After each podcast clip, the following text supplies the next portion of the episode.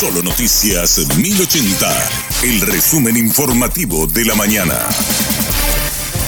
Hola, soy Susana Arevalo y este es el resumen informativo de la mañana. Aún no encuentran al niño de 8 años que cayó de una embarcación al río Paraná en la tarde del domingo. El segundo comandante del área naval del Este, capitán Félix Duré, describió las características de la zona donde ocurrió el accidente, que tiene entre 4 y 5 metros de profundidad. Estaba en la, la orilla prácticamente, en la orilla sola, como le digo, que la, la característica es nada más que ahora subió mucho el agua, ¿verdad? Entonces, como es una zona sin playa, ¿verdad? La, casi todo Paraná no, no, no, no tiene playa, ¿verdad? Entonces, directamente es el barranco, ¿verdad? Estaban, según manifiestan, estaban jugando dentro de una, con una canoa, ¿verdad? En un, momento dado cae y en esa zona ya estamos con bastante profundidad y probablemente la corriente después hizo lo demás, ¿verdad? La, la habrá sacado un poquito más hacia el caudal, ¿verdad?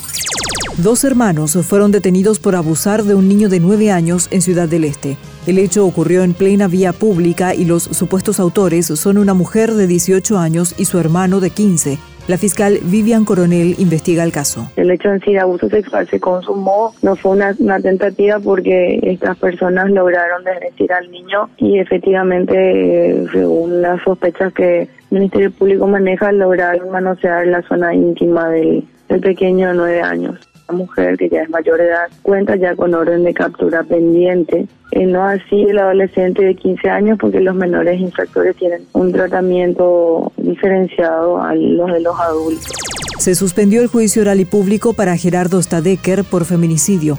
La víctima es su esposa, Sabrina Breuer, quien murió en diciembre del 2017.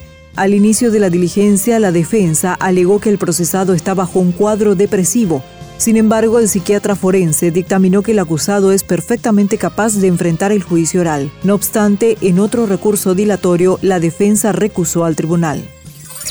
El Senado podría postergar por 15 días más el proyecto de ley del tren de cercanías. El Congreso debe aprobar un préstamo de 300 millones de dólares para concretar este proyecto. Sin embargo, la Comisión de Hacienda de la Cámara Alta sostiene que aún hay muchas dudas al respecto. Debido a ello, recomendará la postergación del tratamiento de este proyecto de ley por dos semanas. Hasta aquí el resumen informativo de la mañana. Que tengas muy buen resto de jornada. La información del día aquí en Solo Noticias 1080.